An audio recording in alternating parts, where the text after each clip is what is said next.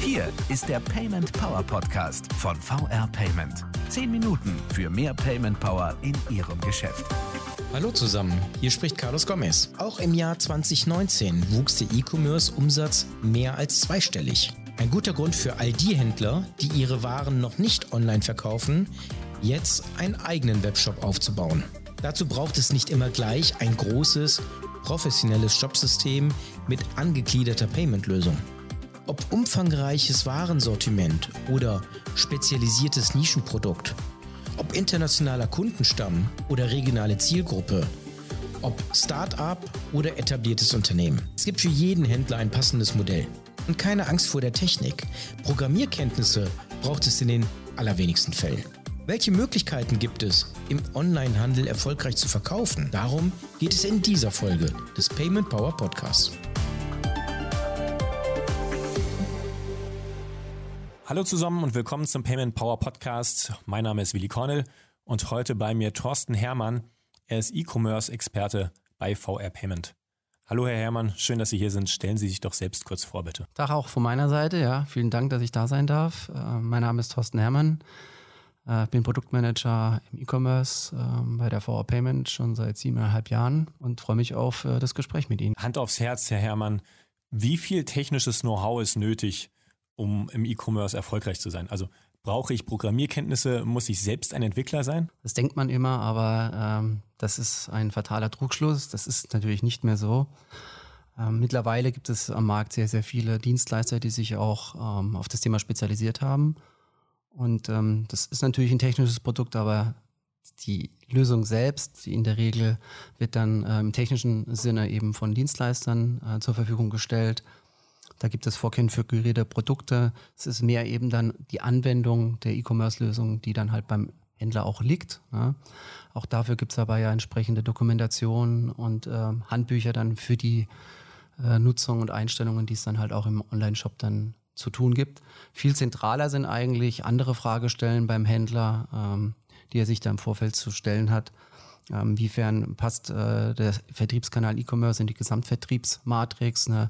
Welche Anpassungen habe ich vielleicht im Hintergrund zu tun hinsichtlich Warenwirtschaft oder Logistik? Wenn Sie sagen, dass die E-Commerce-Lösung mit den dahinterliegenden Prozessen zusammenpassen muss, was gibt es denn überhaupt für Möglichkeiten, Waren online zu verkaufen? Also ich kenne vor allem klassische Shop-Systeme mit eben angeschlossenem Payment. Gibt es da auch andere Optionen? Also der Markt der Lösungen ist vielfältig. Es gibt im Grunde, wenn man es auf drei äh, verschiedene Modelle reduzieren. Ähm, einmal eine Eigenentwicklung, wo der Händler eben sich einen Dienstleister sucht, der dann für ihn eine ganz individuell konzipierte Lösung eben auf ähm, stellt. Die ist natürlich kostenintensiv, ähm, hat aber den Vorteil, äh, dass er ganz großen Gestaltungsspielraum natürlich hat dabei und äh, seine individuellen Bedürfnisse dort dementsprechend auch Rechnung getragen wird. Äh, dann gibt es Miet- oder Kaufshops, die äh, bieten ein reiches Spektrum an Funktionen. Ähm, oftmals ist da der Support dann auch inklusive, wenn sich an der Shoplösung etwas ändert. Aber ähm,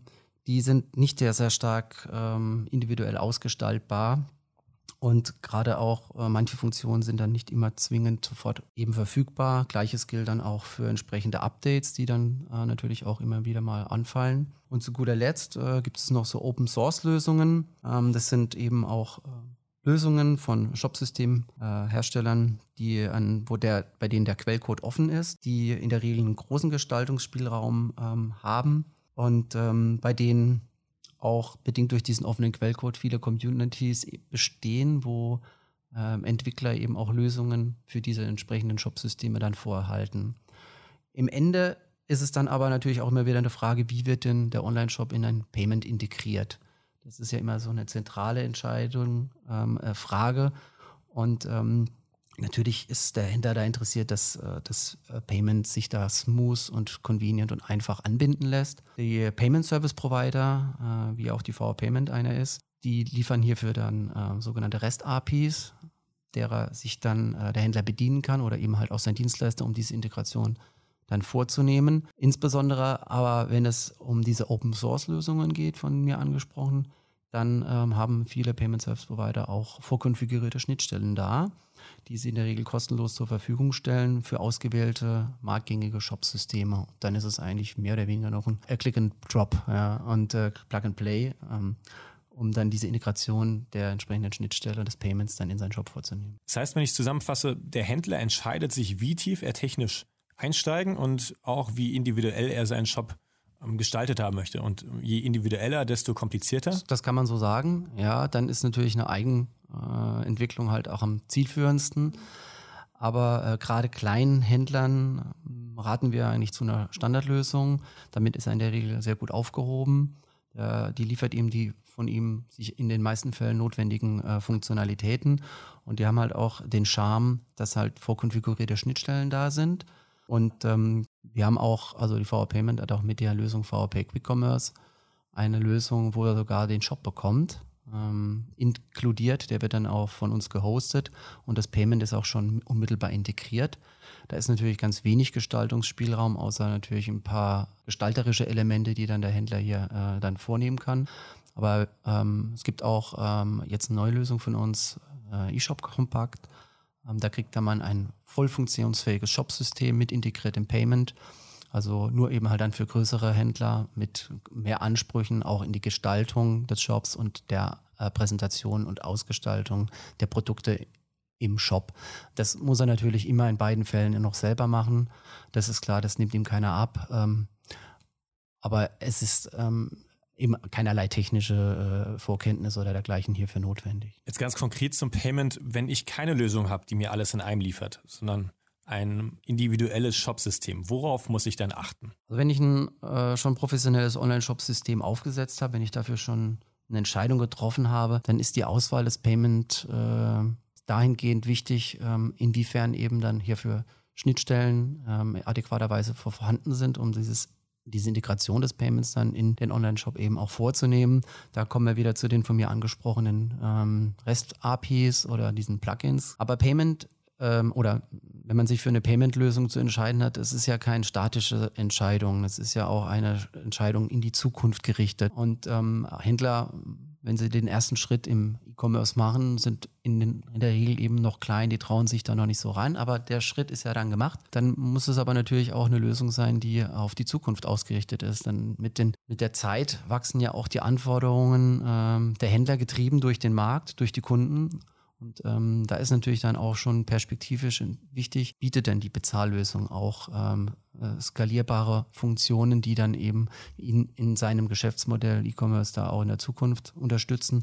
Anzusprechen sei hier beispielsweise, ob, das, ob die Bezahllösung auch über ein Mobile SDK verfügt. Das heißt? Dass ähm, die Zahlungen heute oder erstmal die Einkäufe eben viel, viel, viel öfters mittlerweile halt auch auf mobilen Endgeräten stattfinden. Und Natürlich äh, ist dann da auch Payment ein entscheidender Aspekt.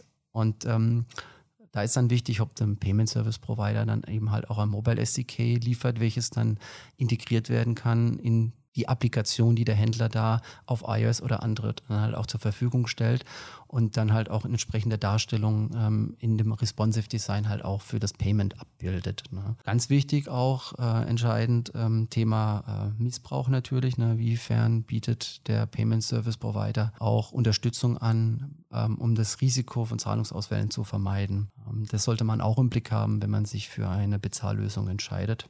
Ja, und ähm, Payment im äh, Onlinehandel ist natürlich kein rein lokales Phänomen. Ja, das heißt, äh, wir bewegen uns hier meistens in einem internationalen Markt ne, und dann sind auch entsprechende Bezahlverfahren natürlich vorzuhalten und auch Sprachen gegebenenfalls. Ne. Die Lösung muss also flexibel sein, wachsen können, sie muss ähm, sicher sein, sie muss auch überall funktionieren. Gibt es denn umgekehrt absolute No-Gos im E-Commerce? Also etwas, was ein Händler auf gar keinen Fall tun sollte? Man könnte es anders sagen, äh, es gibt vieles, was man tun kann, damit man eben halt erfolgreich ist.